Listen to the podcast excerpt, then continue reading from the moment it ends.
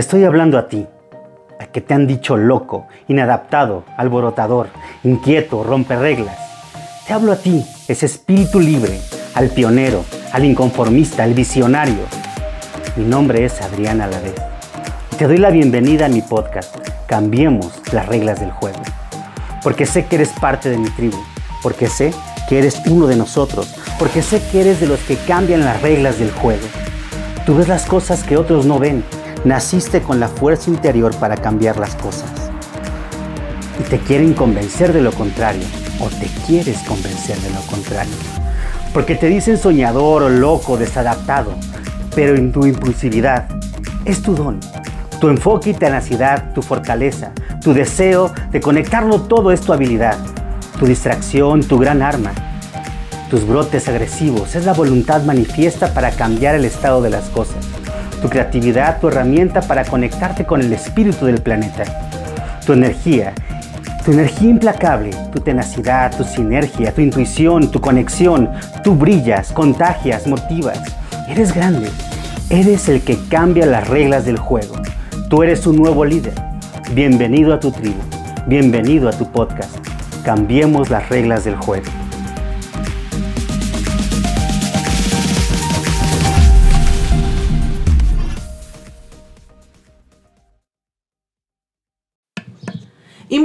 Noches, queridos radioescuchas. Estamos en un programa más de Cuéntamelo Todo con un invitado que ya lo van a escuchar. Se los voy a presentar después de nuestro primer corte musical, selección de nuestro querido invitado. Y comenzamos. Yo soñé con aviones.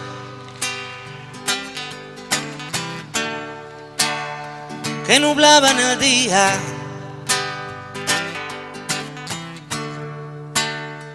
justo cuando la gente más cantaba y reía, más cantaba y reía.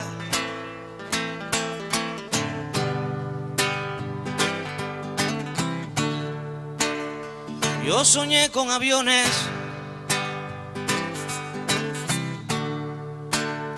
que entre sí se mataban destruyendo la gracia de la clara mañana, de la clara mañana.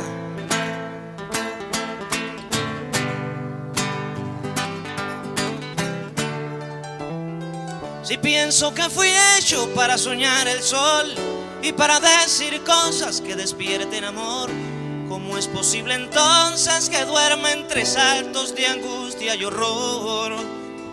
En mi sábana blanca vertieron hollín, han echado basura en mi verde jardín. Si capturó al culpable de tanto desastre, lo va a lamentar.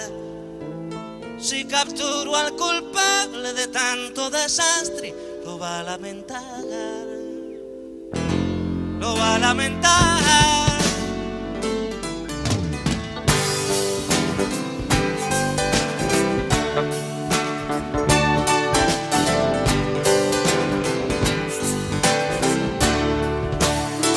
Yo soñé un agujero bajo tierra y con gente que se estremecía al compás de la muerte, al compás de la muerte.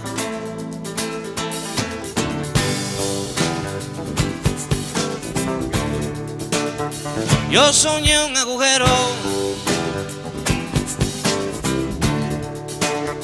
bajo tierra y oscuro. Y espero que mi sueño no sea mi futuro, no sea mi futuro.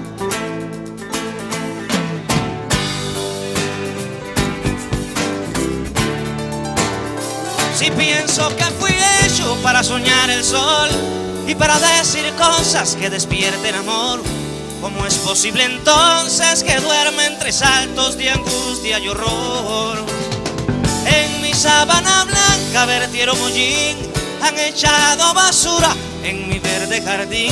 Si capturo al culpable de tanto tanto desastre lo va a lamentar. Si capturo al culpable de tanto desastre, lo va a lamentar. Lo va a lamentar.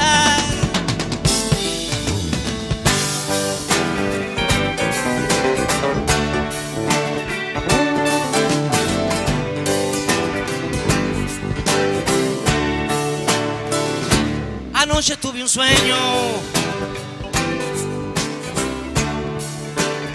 Y anoche era verano.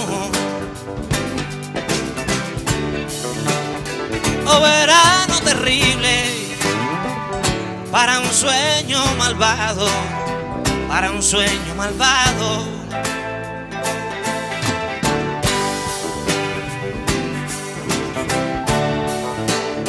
Anoche tuve un sueño.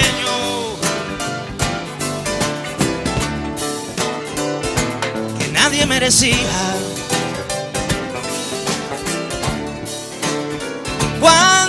Pesadilla quedará todavía. Quedará todavía.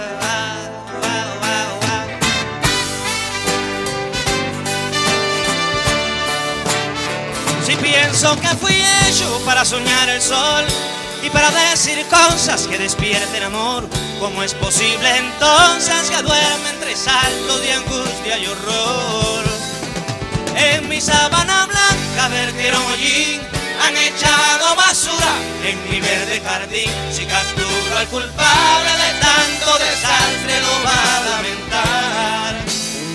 Si capturo al culpable de tanto desastre, lo va a lamentar. Lo va a lamentar.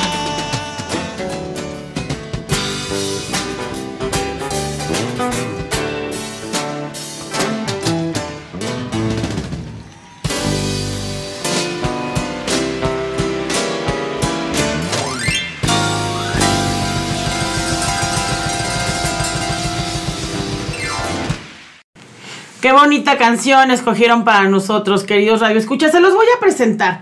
Su nombre es Adrián Alavés Aguirre, licenciado en Administración de Empresas por el Tecnológico de Monterrey. Tiene una maestría en Educación para la Paz con estudios en Psicología, Pedagogía y Valores Socioculturales en el extranjero. Es creador del método de neurotransformación y fundador de Naturaleza Humana. Naturaleza Humana es el tema de nuestro programa de hoy. Bienvenido Adrián, muy buenas noches. Encantado de estar aquí contigo, Ceci. Muy buenas noches a todos ustedes. Muchísimas gracias por habernos hecho este espacio en una agenda tan ocupada como la tuya, porque es muy importante compartir con nuestros queridos radioescuchas tu proyecto. Pero quiero empezar por preguntarte, ¿de dónde surge esta idea? ¿Por qué decides dedicarte a esto? Mira, te platico que ya hace unos años, a los 21 años, me tocó vivir una experiencia de cáncer.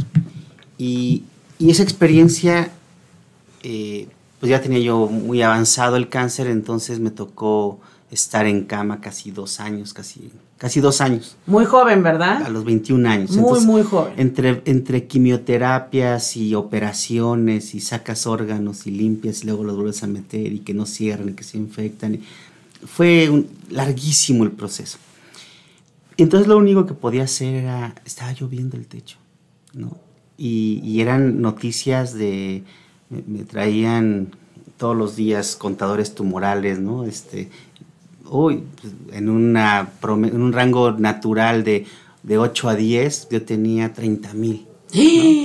Y entonces me decían, no, pues vas muy bien porque ya este, bajaron a 15 mil, ¿no? Pero aún eso estaba muy por encima Sí, de no, no, no, la media. Y, y al otro día es, no, es que ya se subieron a ses- 60 mil. Entonces, todas esas preocupaciones, eh, decidí tomarlas de otra forma.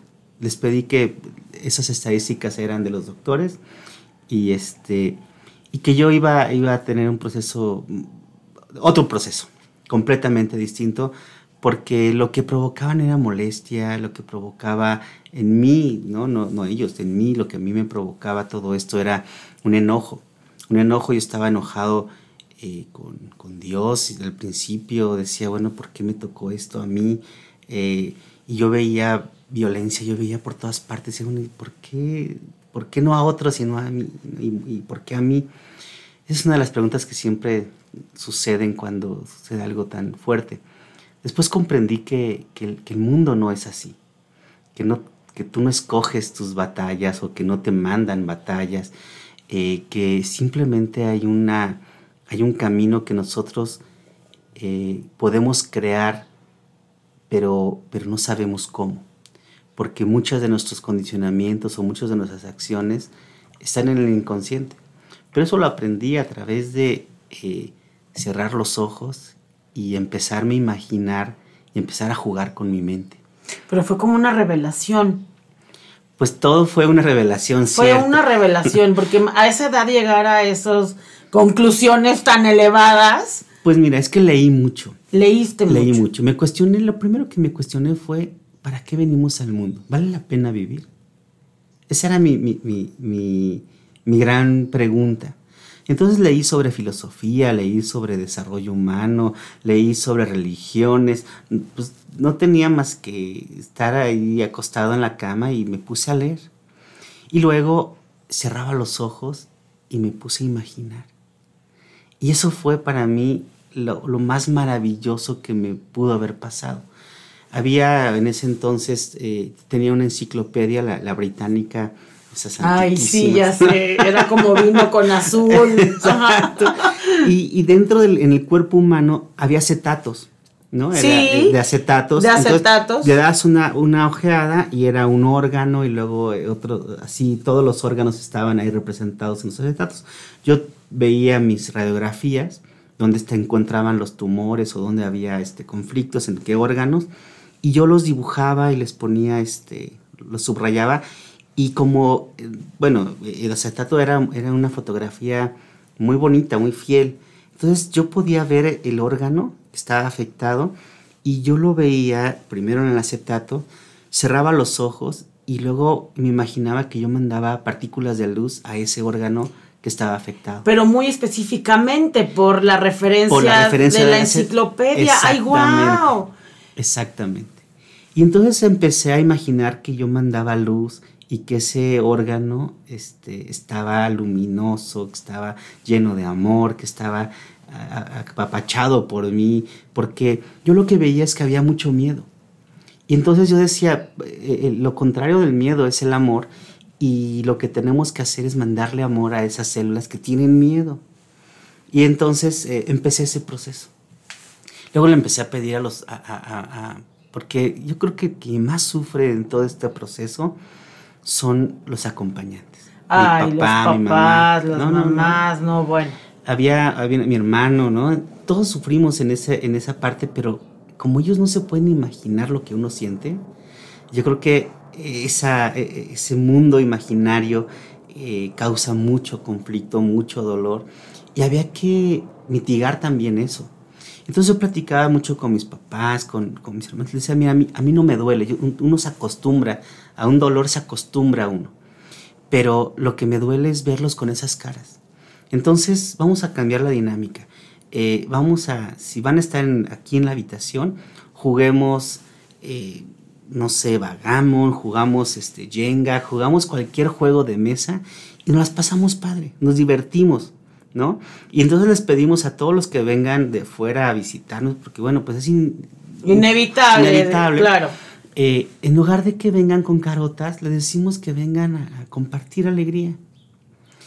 Y, así empezó un proceso muy bonito, muy, muy, muy, muy bonito, porque pues era cambiar la dinámica, ¿no? Elevaste la frecuencia vibratoria de tu habitación. sí. En el hospital. Y no nada más fue eso. Iba, eh, las enfermedades, eh, las enfermedades súper lindas, yo creo que es una labor de, lo más, no sé, bendecido que puede tener ¿no? la tierra las enfermeras, eh, pues me llevaba yo muy bien con ellas. Y entonces, y pues cotorreábamos, jugábamos, eh, pues era otra dinámica, ellos estaban acostumbradas a, recibir otros este, tratos de sus pacientes, pero no, yo, yo era, era, era, pues era diversión para mí. Entonces salíamos a la mesa de control y, este, y hacíamos, eh, les pedía yo el nombre de todos los que estaban ahí cuáles podían caminar, cuáles no podían caminar, cuáles estaban en sillas de ruedas. Entonces decía, ok, categoría 1, los que están en silla de ruedas, salgan porque empezamos la carrera de... ¡Ay, no puede ser! Y, y entonces toda todo, el, todo el piso empezó a cambiar su frecuencia. Empezó a cambiar la frecuencia porque finalmente la alegría hace cosas maravillosas. ya me los imagino. Sí, entonces había, yo, pues cargábamos nuestros químicos, o sea, nuestros químicos y yo le decía perritos a eso porque pues lo tienes que traer por todas partes, ¿no? Entonces había carreras de perritos y cada quien, este, y había personas que se enojaban, ¿no? Se enojaban porque eh, creían que molestábamos al paciente, ¿no? Y, yo les explicaba, no, yo soy paciente y créeme que no. También soy paciente. no nos enoja, al contrario, nos cambia la, la, la, visión de, de, de, pasar de una posición de víctimas a una posición alegre donde nosotros decidimos qué emoción podemos vivir. Pero fíjate, decidimos. Y esto me va a dar pie a, a esta pregunta que te voy a hacer ahora. Explícanos por qué el, 80%, el 85% de nuestras decisiones son tomadas por el subconsciente. O sea, no decidimos nosotros. O sea, ¿qué te pasa? Pues mira, es cierto eso. Hay estudios donde nos manejan que casi el 85% o incluso más de nuestros actos son inconscientes. El hecho de respirar, del latido del corazón, eh, todo eso, o sea, tú no dices, ay, respira, no respira, respira, no respira, late, no late. No, automáticamente funciona tu cuerpo. Pero también hay muchas cosas que nosotros reaccionamos y que cíclicamente repetimos. Somos los animales que caemos con la misma piedra, la aventamos y nos las encontramos y la volvemos a pisar, no la volvemos a tropezar. De lento aprendizaje, digamos. yo diría de, este, de un aprendizaje eh, amado que queremos sufrir todo el tiempo, ¿no? Lo agarramos todo el tiempo. ¿Pero por qué? Porque hay estructuras cerebrales que se quedan guardadas y que como es la única forma de entender o de resolver ese problema, que ni nos dimos cuenta en los primeros siete años de nuestra vida cómo se desarrollaron esas estructuras cerebrales, entonces cuando nos toca vivir más adelante, eh, donde creemos que tenemos más conciencia, o, pero bueno, se van despejando, nuestro cerebro va, va madurando, eh, a veces no comprendemos por qué repetimos patrones, ¿no? Hijos alcohólicos o, golpeadores o este o no sé, relaciones tormentosas, ese tipo de cosas que repetimos, que decimos, bueno, ¿y por qué me casé con lo que no quería? ¿No? ¿O por qué estoy aquí con algo que... ¿O por qué se volvió a repetir la historia de mi abuela? De Bueno, porque no le dijimos, o no nos dimos cuenta que nos programamos muy temprana, muy temprana edad y que la mente es la única forma que le enseñaste a reaccionar. Entonces por eso el 85% de nuestros actos es inconsciente. Solamente le podemos poner foco a una sola cosa. Nosotros decimos, ay, las mujeres o los hombres somos multitask, podemos hacer miles de cosas al mismo tiempo. La realidad es que no es cierto, el cerebro nada más puede atender una sola cosa a la vez. Ok. Y, y esa, ese, ese foco que tú le pones eh, nada más eh, requiere de un esfuerzo cerebral tan fuerte que se desgastaría si está constantemente pensando en las otras cosas. Entonces por eso el 10% le podemos poner foco a eso que estamos haciendo y lo demás queda en automático. Así funciona nuestro cerebro. Eh, quiero decirte que eso no lo aprendí a los 21 años porque... Estabas muy ocupado subiendo la frecuencia vibratoria. sí. Y, sabes, apenas llevamos casi 10 años de estudios, se llevan 10 años de estudios neurocientíficos donde se empiezan a, desvelar o develar muchas de las mitos que se, que se creían antes, ¿no?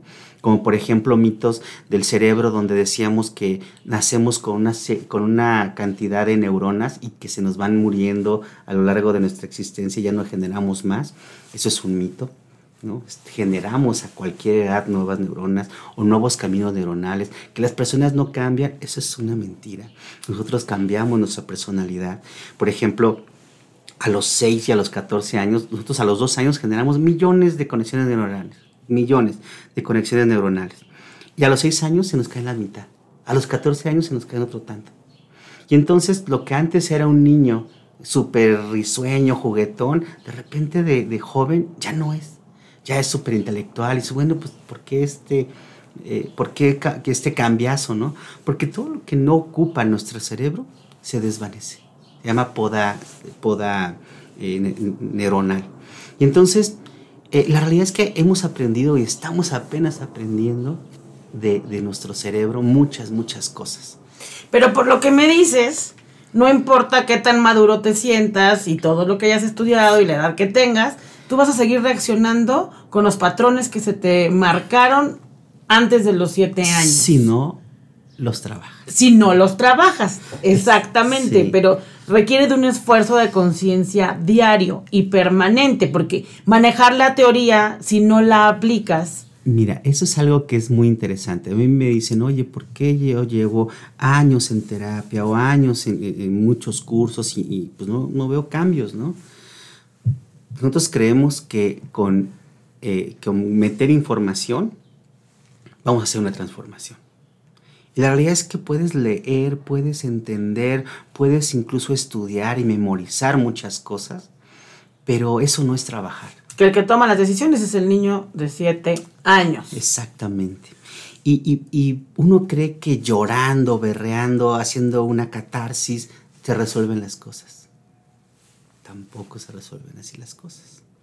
Es algo mucho más profundo, porque eh, en caminos neuronales, lo que tienes que hacer es cambiar tu forma estructural de cómo, cómo hiciste reaccionar tu, tu química, tus neuronas, eh, tus decisiones neuronales. Y eso es algo mucho más profundo que entender o que leer. Y eso se trabaja en el subconsciente. Con una técnica específica que, desarrollaste. Sí. Ok, ahorita más adelante, más adelante nos profundizas. Pero a ver, ¿cuál es el conflicto raíz que impide el cambio? Mira, todo, todo conflicto raíz obedecen tus primeros siete años para reafirmar cosas que también vienen heredadas, reacciones que heredaste, y nosotros reafirmamos y aprendemos en nuestros primeros siete años. En esos primeros siete años, los, lo voy a hacer de forma simplista. Nuestra mente madura de forma lógica y pausada. Primero madura tu, eh, parte sensorial, que le llaman cerebro reptiliano, Luego madura tu parte emocional, que le llaman eh, eh, cerebro límbico. Y luego madura tu parte cognitiva o, racional, que le llaman cerebro neocorteza cerebral. ¿no? Estos tres cerebros tienen una forma pausada de entenderse. Primero maduró a los, de los 0 a los 2 años tu forma sensorial. Ahí se crean, como te platicaba, millones, millones de caminos neuronales es donde más caminos neuronales tenemos en nuestra historia como, como humanos, o como vida, es donde más tenemos caminos neuronales. De los 0 a los 2 años se desarrollan, pero millones y, por segundos. Eso es porque estamos captando todo lo que se encuentra a nuestro, alrededor. Somos energía e interpretamos energía. Nuestro cerebro interpreta energía. Y entonces todo es conocimiento interpretamos energía de calor, de luz, de, física, eh, de, acercamiento. Hay miles de formas de energía que interpreta el cuerpo.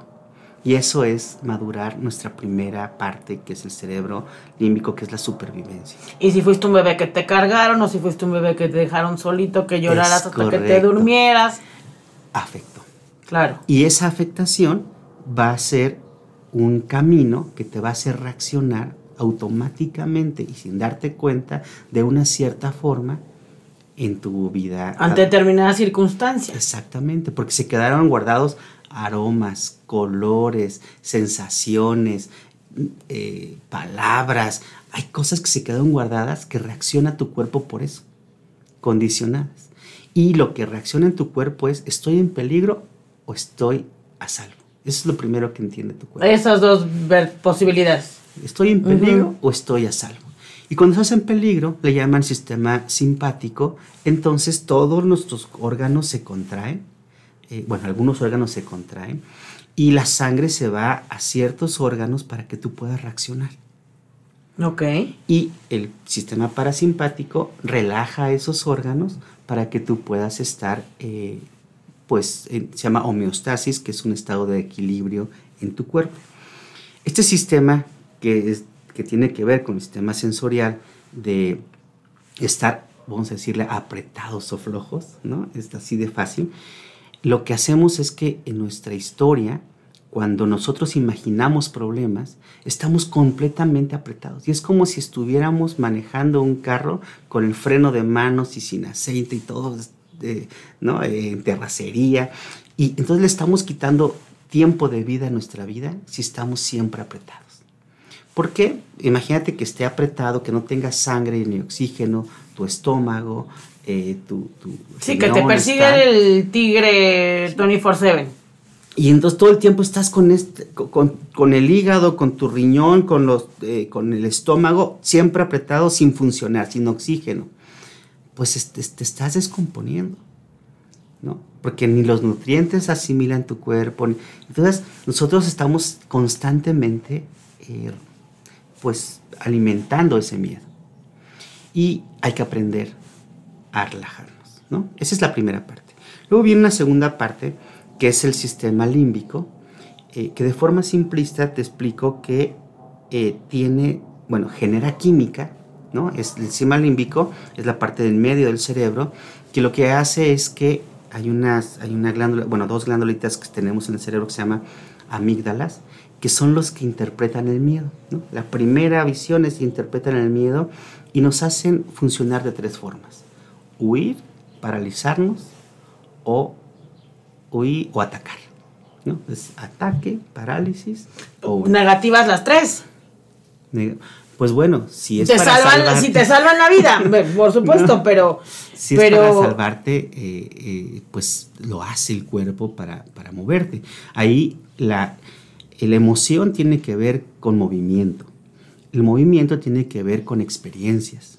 Y las experiencias tienen que ver con memoria. ¿no? Entonces, ¿qué, ¿por qué te digo todo esto? cada experiencia que nosotros vivimos es una química, una, combinación química que hace tu cuerpo para guardar experiencias. Cada experiencia que tiene nuestro cuerpo hace que nosotros reaccionemos de alguna forma, ¿no? Y acostumbramos a nuestro cuerpo a huir, por ejemplo. ¿Qué es huir? Huir es eh, dejar a la novia o dejar a la pareja antes de que me dejen. Mm.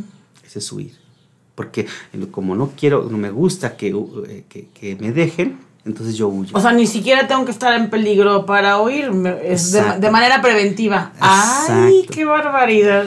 Que es huir también es como empecé un proyecto súper motivado o motivada, una dieta, y de repente como no sentía a nadie que me apoyara, entonces lo suelto.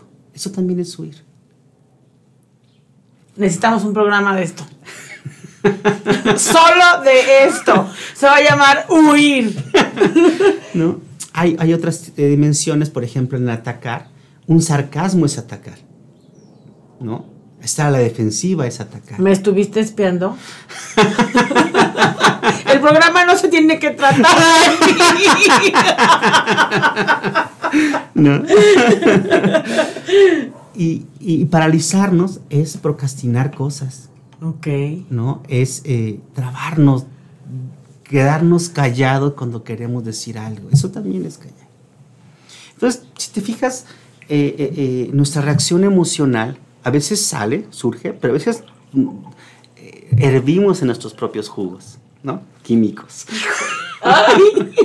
Y, técnicamente lo que estamos haciendo es eh, lastimarnos, o sea, es que estamos quitando nuestro espacio de vida. Lo más preciado para el ser humano, o para, para la vida en sí, es el tiempo. O sea, es nuestra vida misma. Y para la vida misma, disfrutar es lo más hermoso.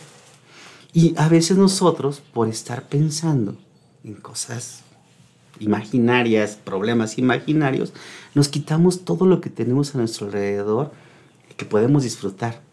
los pajaritos que se escuchan, la luz, las plantas, los colores de las flores, tu presencia, todo eso se disfruta, pero a veces lo obviamos. La mayoría de las veces, no nada más a veces. no, lo obviamos.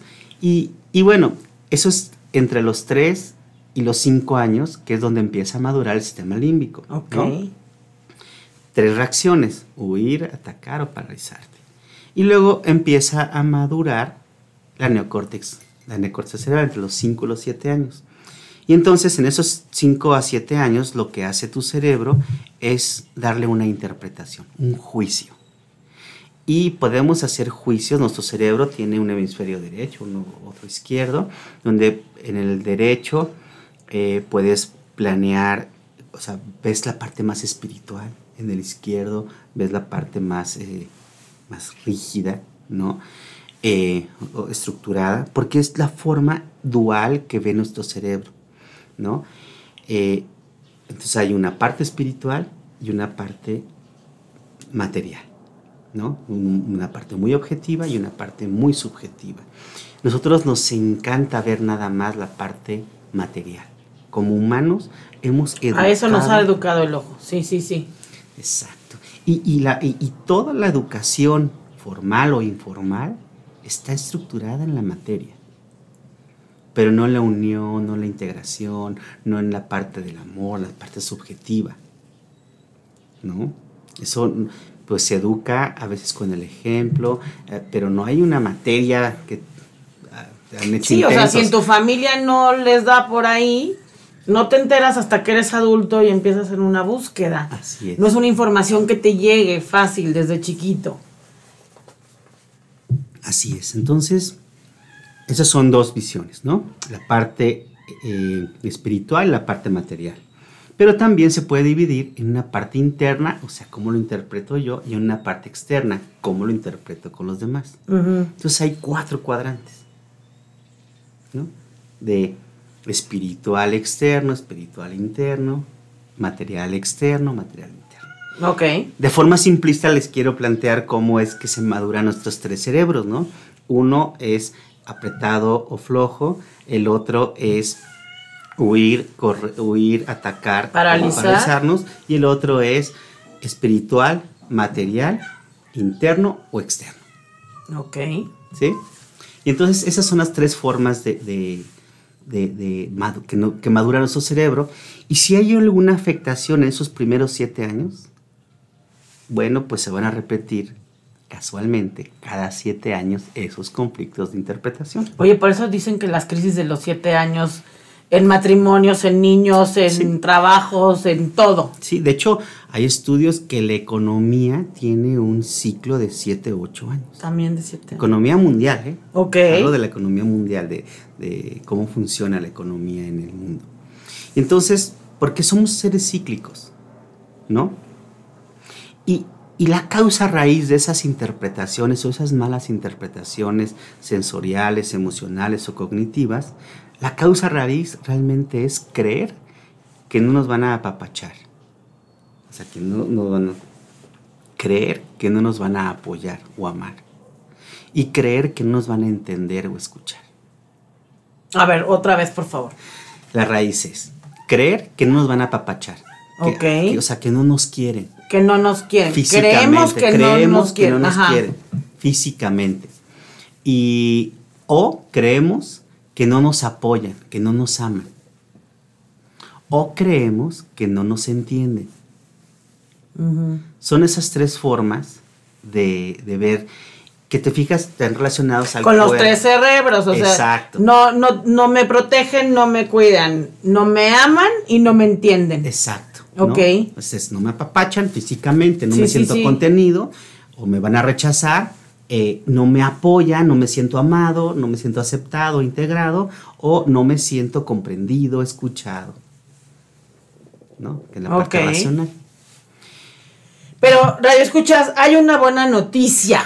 Les tengo una muy buena noticia. Por favor, háblanos de tu propuesta de neurotransformación sobre el entrenamiento del subconsciente para poder dirigir la mente. O sea, para que ese único 25% que, en el que podemos tomar verdaderas decisiones se amplíe. Te platico, te platico cómo, cómo lo hacemos y qué es lo que eh, qué es lo que hemos descubierto en estos ejercicios ya con muchas, muchísimas personas. Lo que hacemos es que eh, nos damos cuenta que en esa mala interpretación de los primeros siete años tiene que ver básicamente con tres aspectos. Una interpretación de mamá o una estructura de, la base eh, de dirección, ¿no? de, órdenes, de reglas, de normas. Una interpretación con mamá, que tiene que ver con la integración, con el amor, con la unión. Y una interpretación del niño, de tu niño interno, que es básicamente una interpretación que haces de tus creencias de qué, de qué eres capaz. Entonces, eso se quedó guardado en tus primeros siete años eh, sin que tú te dieras cuenta.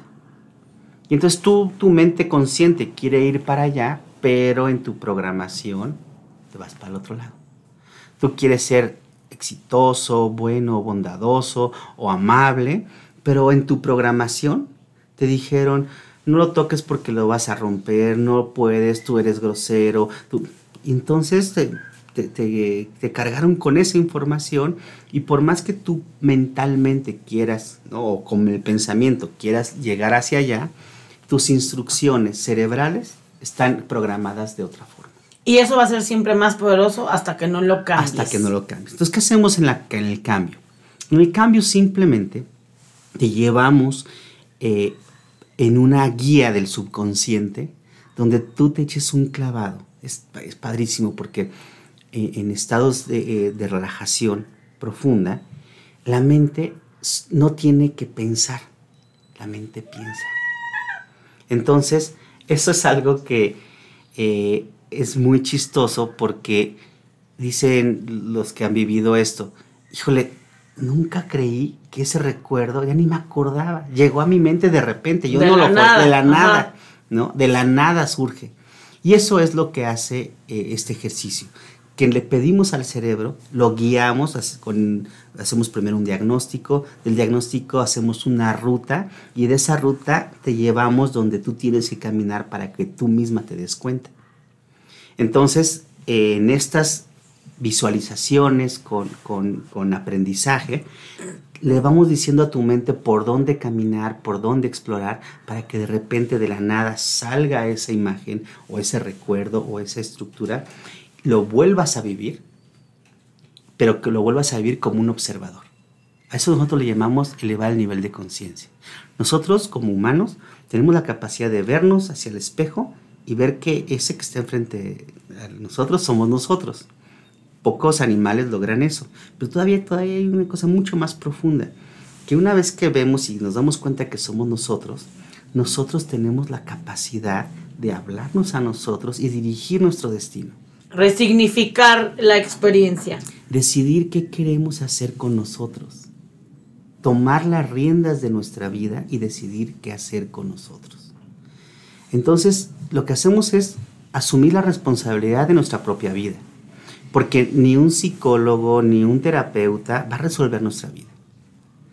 Nosotros tenemos que asumir la responsabilidad de nuestra vida y decir, ya encontré el problema raíz, lo redignifico, lo vuelvo a imaginar, voy, hacemos un ejercicio que es la clave y ahí se lo voy a decir este, abiertamente, es el gran secreto, pero hacemos un ejercicio que lo que vamos, le decimos al adulto, al que está, al de la conciencia, ¿no? Leemos nuestra verdadera esencia. Decimos, observe ese niño, qué está pasando, cómo está sufriendo, qué está viviendo como, como parte que hizo que desconfiara, que hizo que tuviera miedo, que hizo que, estuviera eh, codependiente, o que muchas cosas. Obsérvalo. Y ahora quiero que tú, la verdadera esencia, vayas con ese niño, lo abraces y le digas, yo me hago cargo de ti. Esa es la magia de esto. Cuando ese niño sabe que él es el único que puede ya voy a llorar. ya voy a llorar. se hace magia. Ok. Se hace magia. Porque cuando tú rescatas a ese niño que vivió esa situación difícil y te das cuenta que tú eres la que te puedes apapachar, que tú eres la única que te puedes entender, que tú eres la única que puedes comprender que ya la raíz. O sea, que ya creciste y que tú te encargas. Exactamente, tú te encargas de ti. Y cuando vives eso, se crean nuevos caminos neuronales, ya no dependes de nadie más que de ti misma para lograr esa transformación. Y es lo que te convierte en el líder de la nueva era. Háblanos de esa perspectiva, por favor, porque, sí. o sea, es, es, diferente el concepto que manejas al concepto que todos tenemos preestablecido de liderazgo. Sí, para mí el liderazgo es dirigir tu propio destino. Dirigir tu, propio, destino. Antes que dirigir las ah, masas, no, no, dirigir tu propio destino. Eso es lo que, a eso estamos aquí. Estamos en la tierra, mi corazón, para darle a la tierra más vida. Nosotros, como humanos, tenemos una instrucción en el cerebro. Replica tu código genético y tu código cultural. Es decir, ten hijos y ten discípulos y organizaciones que le hagan un bien a la humanidad. Tus hijos es repetir el código genético, genético y ya sea una organización o discípulos o metodologías o inventos es repetir o replicar tu código cultural. Wow. Esa es la instrucción que tiene nuestra mente. Y entonces, eh, el líder, cuando se asume esa responsabilidad de que él es parte del planeta, es decir, nuestro cuerpo está inmerso en la naturaleza. Cuerpos sanos crean naturalezas sanas, como naturalezas sanas crean cuerpos sanos. Entonces, si tú le dedicas, ya sea tu vida o tu organización, a que tú generes un cuerpo sano, se lo estás dedicando también a la naturaleza. Pero tienes que pensar en la naturaleza. Entonces yo les digo, si tú quieres hacerte un bien a ti, hazle un bien mayor al mundo. Hazle un bien a la naturaleza. Y, por añadidura te vas a hacer un bien a ti. Entras en ese ciclo. Emociones sanas crean sociedades sanas. No nos vayamos tan lejos. Sociedades es tu familia, tu comunidad, tus compañeros de trabajo. Entonces, emociones sanas van a crear sociedades sanas. Como sociedades sanas van a crear emociones sanas. Si quieres hacer algo por la humanidad, trata bien a tu compañero, a tu hijo, a tu pareja. ¿Qué fue lo que hiciste en el hospital? ¿No? O sea, esa fue tu nueva sociedad y, y eso fue lo que hiciste. Así es, convive. Somos seres que sin la convivencia no sobrevivimos. Gracias a la convivencia y a la comunicación crecimos como humanidad. Pero esa comunicación, al dirigirla hacia lo agradable, bondadoso, amoroso, nos hace verdaderos humanos. Y es por eso que es posible acelerar el éxito a través de potenciar las virtudes. Profundízanos un poquitito más. sí. Entonces, por eso, cuando nosotros nos damos cuenta de esto, por ejemplo, también pensamientos sanos van a crear culturas sanas, como culturas sanas van a crear pensamientos sanos. Entonces, hay tres, tres grandes líneas que podemos trabajar. Ayudar a la naturaleza, ayudar a la sociedad y ayudar a la cultura a restablecerse y a crecer de forma bondadosa. Y solamente se logra a través de nuestras virtudes. Y nuestras virtudes están muy ligadas a esta primera instancia raíz, que sí, efectivamente tuvo mucho miedo porque no fue apapachado, amado, y o entendido, pero gracias a eso desarrollaste grandes habilidades. Y esas habilidades en el ejercicio de hacerlas se convirtieron en virtudes. Y entonces tú eres virtuoso en pensar creativamente. Y cuando se lo dedicas a algo más grande que tú, por ejemplo, a la naturaleza, a la sociedad, a la cultura, el mundo se hace mejor para todos. Y entonces, ese es el liderazgo para mí. El liderazgo de la nueva era tiene que ver con desarrollar tus habilidades para algo más grande que tú. Aristóteles lo decía, ¿no? El bien para el bien mismo nunca falla. Eh, ¿Qué es bien? Todo lo que te va a hacer bien. ¿Qué es mal? todo lo que no te va a hacer bien. Así de sencillo. Ay, qué fácil. Así de sencillo. Y entonces tú dices, ay, me voy a fumar un cigarrito porque me hace bien. Y lo tienes que sostener en el futuro. No, si te hace mal al futuro, entonces ya es mal. ¿No? Así, así lo ponían los, filósofos de, práctico y de sencillo. Entonces lo tienes que sostener al, al futuro. Y la técnica para sostenerlo en el futuro es dedicarle tus acciones a algo más grande que tú. ¿Quieres verdaderamente asumir una dieta? Dedícaselo a algo más grande que tú. Al amor de tu hijo, al amor de, de, mamá, de papá, a algo que tú creas que es más grande que tú. Si tú se lo dedicas a eso, lo vas a lograr. Wow, primer bloque, comprender la base de la propuesta. ¿Te parece si nos vamos a nuestro segundo bloque musical? Pero explícanos, cuéntanos, ¿por qué escogimos la primera canción? Pues la, primera canción nos habla eh, de esta parte que yo viví en, en, en el hospital, donde yo veía que había mucho miedo en el mundo. Y yo ahí asumí que yo era amor asumí que teníamos que compartir el amor con todas las personas que nos podemos eh, encontrar y que eso nos va a hacer grandes en la humanidad. Qué bonito, qué bonito. Y ahora nos vamos a la segunda. ¿Por qué escogiste la segunda? Cuéntame, es una canción hermosa. Sí, pues mira, la, segunda la escojo más porque también me di cuenta que eh, nosotros nos tenemos que cantar a nosotros mismos. Nosotros siempre dedicamos nuestra vida a los demás, a nuestros hijos, a la pareja, ¿no? Ok. Pero, pero amarme a mí, ¿no? Saber reconocer a ese niño interior y decirle, yo me hago cargo de ti, yo te amo, te acepto como eres, te quiero como eres. O sea, esta canción que, que Miguel Bosé canta, las tenemos que dedicar a nosotros. En primera persona. Me encanta escucharla por primera vez desde esa perspectiva. Sí, porque es para nosotros.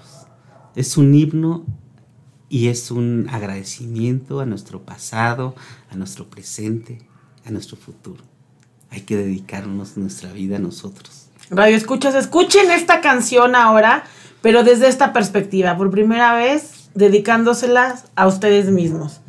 Regresamos.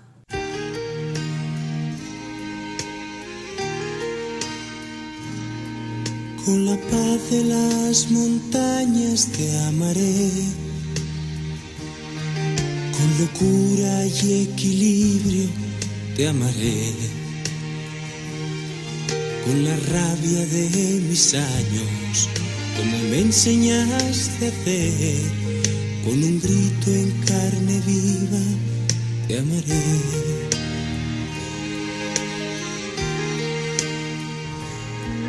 En secreto y en silencio te amaré, arriesgando en lo prohibido te amaré, en lo falso y en lo cierto, con el corazón abierto, por ser algo no perfecto, te amaré, te amaré, te amaré como no está permitido. Te amaré, te amaré, como nunca se ha sabido. Tararay,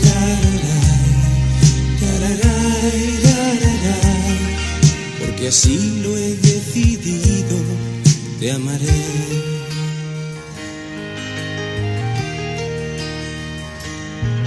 Por ponerte algún ejemplo te diré que aunque tengas manos frías, te amaré. Con tu mala ortografía y tu no saber perder, con defectos y manías, te amaré. Te amaré, te amaré porque fuiste algo importante. Te amaré, te amaré, cuando ya no estés presente.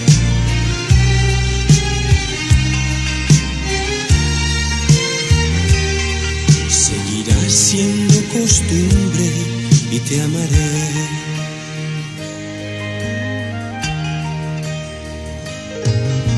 caer de cada noche esperaré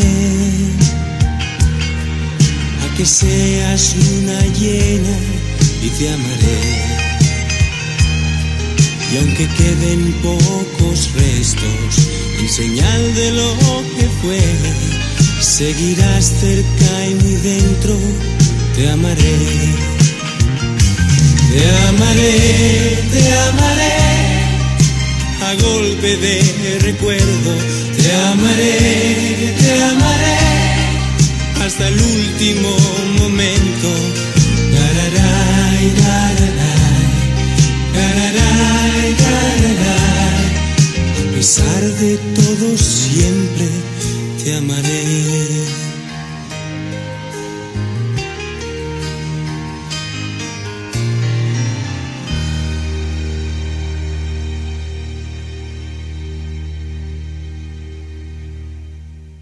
Te amaré, Miguel Bosé. Ay, qué bonito regalo para nosotros mismos. Muchísimas gracias. Pero bueno, vamos a darle porque nos quedan ya como 20 minutos para terminar el programa y todavía nos falta Radio Escuchas. A ver, ¿por qué las, las responsabilidades y la necesidad de alcanzar el éxito son causa de estrés, frustración y depresión? Mira, hay dos cosas que nos causan sufrimiento. Eh, básicamente el miedo es la, la principal, la causa número uno, pero miedo a qué? A que no nos entiendan, a que no A nos amen, a que no nos-.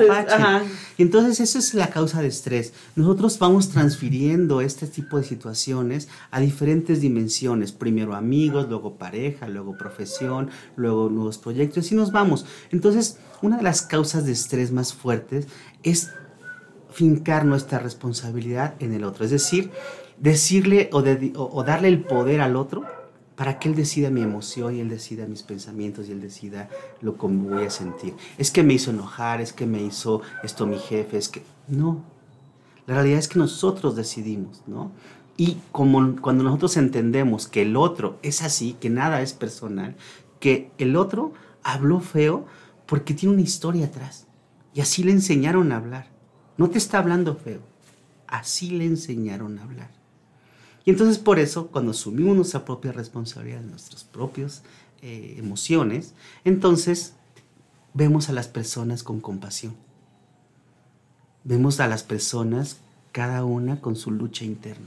Y muchas veces alcanzar el éxito para nosotros es el reconocimiento de los demás. O sea, antepongo lo que verdaderamente podría ser una versión personalizada del éxito, Sí. pero tiene que ser algo aprobado por los demás, calificado por los demás. hay, hay tres puntos claves que nosotros buscamos, eh, que queremos como conceptualizar. Abundancia, éxito y trascendencia. ¿no? La trascendencia tiene que ver con la primera parte de interpretación cerebral, que es el cuerpo. Y la trascendencia es entender que nosotros no somos ni nuestro cuerpo, ni nuestras emociones, ni nuestros pensamientos. Somos la máquina que genera células, emociones y pensamientos para vivir en una existencia espiritual. Es decir, nosotros creamos cosas y nosotros generamos células, emociones y pensamientos para crear cosas hermosísimas. Y eso es trascender. Saber que nuestra energía y nuestras decisiones van a perdurar en un código cultural a través del tiempo. Y a través de actos creativos. Exactamente. ¿no? Ok. Abundancia. La abundancia tiene que ver con la emoción. Y la abundancia tiene que ver con tener la certeza que en el buffet de la vida siempre va a haber amor. O sea, siempre va a haber para ti. Eso es abundancia. Es vivir con la certeza de que tú vas a voltear y vas a poderte servir de cualquier platillo que se te, se te plazca. Esa es la abundancia, vivir con esa certeza. Cuando uno vive con esa certeza, no tienes que estar guardando cosas, dinero, este, no. Vives con la certeza de que va a haber para todos. Ahora, la abundancia tiene la responsabilidad de darle más a los demás para generar más. Y entonces tiene una, eh, eh, una visión de hacer, de actuar y de ser productivos. Esa es la abundancia. Entre más generoso sea mi vida, es más, entre más le dedique mi vida a otras personas, pues más voy a tener para darle a otras personas. Ser abundante. eh, voy a hablar de algo muy básico que todos cuando hablamos de abundancia nos lo ponemos en la mente, que es el dinero. Pero no nada más el dinero es abundancia. Hay abundancia de cualquier platillo del buffet de la vida, ¿no? Amor, Salud. salud, ¿no? Abundancia es esa certeza de que en el buffet de la vida existe todo. Hablo del dinero. A veces nosotros lo vemos o lo conseguimos como malo, ¿no? Que nos cambia, que una serie de cosas. Pero en la abundancia, es decir, quiero ser inmensamente abundante para ayudar a muchísimas más personas. Entre más abundante sea, más personas puedo ayudar en la naturaleza, en la sociedad o en la cultura. Y Esa ya, es la- conectado. es, conectado. Y el éxito. El éxito tiene que ver con replicarte a ti mismo.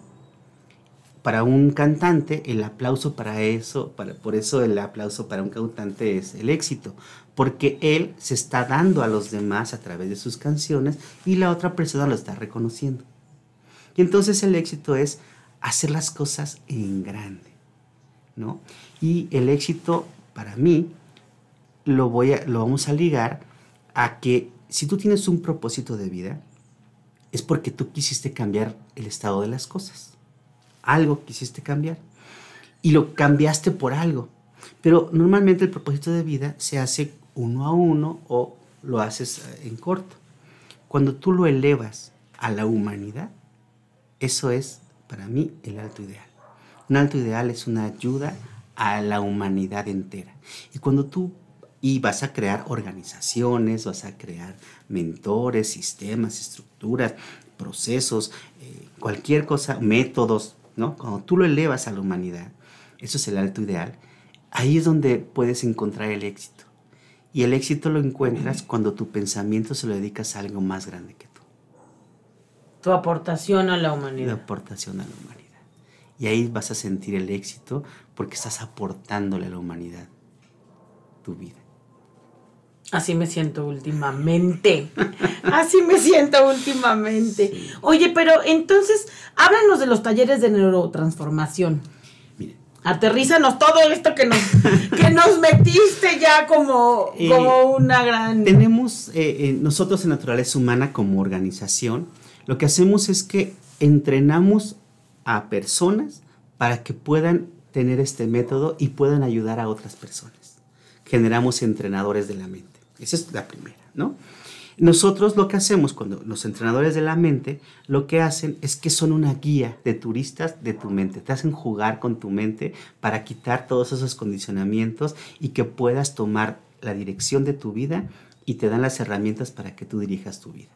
En 10 sesiones. Súper rápidas, prácticas. A la segunda sesión notas el cambio. Pero empezando por ti, porque como nadie puede dar lo que no tiene, siempre se empieza por ti, ¿no? Entonces, por eso, cuando tú entras, cuando tú entras a un programa de neurotransformación, es siempre, cierras tus ojos y te hacemos imaginar. Oye, pero entonces esto abre dos posibilidades. Una, por supuesto, la más importante, el, la auto, el autorrescate, ¿no? ¿Sí? Y por otro lado, esto puede ser un proyecto de vida, Sí, una también. nueva profesión. Es una nueva profesión, es correcto. Nosotros le damos la oportunidad, tenemos historias padrísimas de personas de todo tipo, de, de- de- de- de edades de todo tipo. ¿eh? Tengo a niñas de 18 años como a señoras de, de 70 años que son entrenadores de la mente. Wow. Y, y lo han hecho como una profesión, porque nosotros como naturaleza humana, como empresa, nos pro- procuramos enseñarte cómo desarrollar esto como una profesión. Gracias a, a que soy administrador de empresas también, este, les ayudo a crear su propio negocio. Y los meto en un sistema completo de naturaleza humana para siempre generarles clientes y siempre generarles O sea, abundancia. tú generas los clientes. También les generamos clientes. También les generas los clientes. Así es. Y les enseñamos a que ellos generen sus propios clientes. Es un sistema donde siempre nos alimentamos entre todos. ¿Y cómo le hacemos? ¿Cómo, cómo nos inscribimos? El primer paso, el primer paso es hacer el diagnóstico. Hacer el diagnóstico. Hacer el ¿A qué te refieres con hacer el diagnóstico? Hay en- en- te, voy a, te voy a dejar un regalo para todos tus radios. Ay, eso me emociona. Dime qué, por favor. Y, y vamos a dejar el diagnóstico abierto para todos tus radioescuchas, eh, gratuito. Sin costo. sin wow. costo. Para que puedan hacer su diagnóstico. Son seis preguntitas donde ellos pueden ver cuál es su causa raíz de las cuales han repetido ciclos negativos y positivos. Pero van a encontrar el, el- el Es como raíz. un test. Es, un test. Es un Son seis preguntas.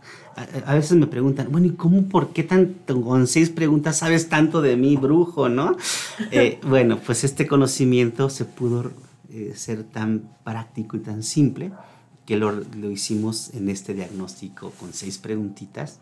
Eh, puedes encontrar una información súper valiosa para que te, te conozcas a ti mismo. Es el, algo- es el algoritmo. Es el algoritmo. Ok, desarrollaste este algoritmo para poder radiografiar a las personas de una manera práctica, rápida, concisa y a partir de ahí empezar su entrenamiento. Es correcto. El algoritmo, como, verán, el, el estudio de la mente, como es lógico y pausado, eh, tiene una lógica. Descubro ese algoritmo, esta lógica estructural de cómo evolucionamos y entonces puedo eh, hacer con esas pequeñas preguntas, pues definir tu, cómo, cómo se estructuró tu mente. Y a partir de eso son 10 sesiones. A partir de eso son 10 sesiones. ¿Son individuales? Son grupales, individuales, son individuales. Todos son- Presenciales, en línea, Pueden ser presenciales o pueden ser en línea. ambas posibilidades. ambas posibilidades a cualquier parte del mundo, en inglés o en español. Ingresos. Sí, está increíble O que sea francés. personalizado, porque pues cada quien vivió sus siete años solito, ¿no? Sí. Entonces, si vamos a cambiarnos el disco duro, tiene que ser individual. Exactamente. Sí, esto es, un, esto es, un, es una inmersión personal donde la transformación es para ti solito. Cada uno tenemos un mundo distinto en nuestra mente y tenemos que echarnos ese clavado en ese mundo. Ok, radio escuchas, lo único que tienen que hacer es escribir mi.naturalezahumana.com.mx diagonal cuéntamelo todo y ahí solito les va a ir llevando el algoritmo a que llenen su información. ¿Y cómo nos hacen llegar el diagnóstico o el resultado? Cuando tú termines tu diagnóstico, vas a poner tu correo y te va a llegar por correo este, tu diagnóstico en un PDF. En un PDF. Ajá. Ok. Y ahí, una vez que te llega en el PDF, ah, en un ratito te va a hablar una entrenadora de la mente y te va a explicar de forma gratuita también tu diagnóstico. Te explican tu diagnóstico. Te explican tu eso, diagnóstico. eso es importantísimo. No es, no es nada más un escrito, o sea, una, una entrenadora. Una entrenadora te habla por teléfono para, eh, para que te explique tu para que te sientas contenido, amado y es- entendido, y escuchado. Es correcto. Ya si así tú lo decides eh, continuar con tus sesiones, bueno, te pones de acuerdo con el entrenador, pero tampoco te tienes que sentir comprometido en esto. Pero aprovecha esta oportunidad de recibir este diagnóstico gratuito y que te expliquen tu diagnóstico de forma gratuita. Y ya encontrarás el momento Sí, oportuno no, para, claro, claro. para aprovechar esta Pero oportunidad. conocerte a ti mismo es una cosa fascinante. Adrián, se me fue como agua, como agua este programa. Necesito que hagamos uno de las huidas. Necesito que hagamos uno de educación para la paz. ¿Cómo le vamos a hacer con tu agenda tan apretada, por favor? Nos vamos a poner de acuerdo. Nos vamos a poner de acuerdo. Sí. Muchísimas gracias. En la web vamos a tener un artículo donde viene esta información, donde vienen las ligas, para que por favor no desaprovechen esta gran oportunidad. Un placer, Ceci. Recuerden cómo cierro mis programas. Siempre pidan ayuda, aprendan constantemente porque el poder del conocimiento es infinito. Muy buenas noches.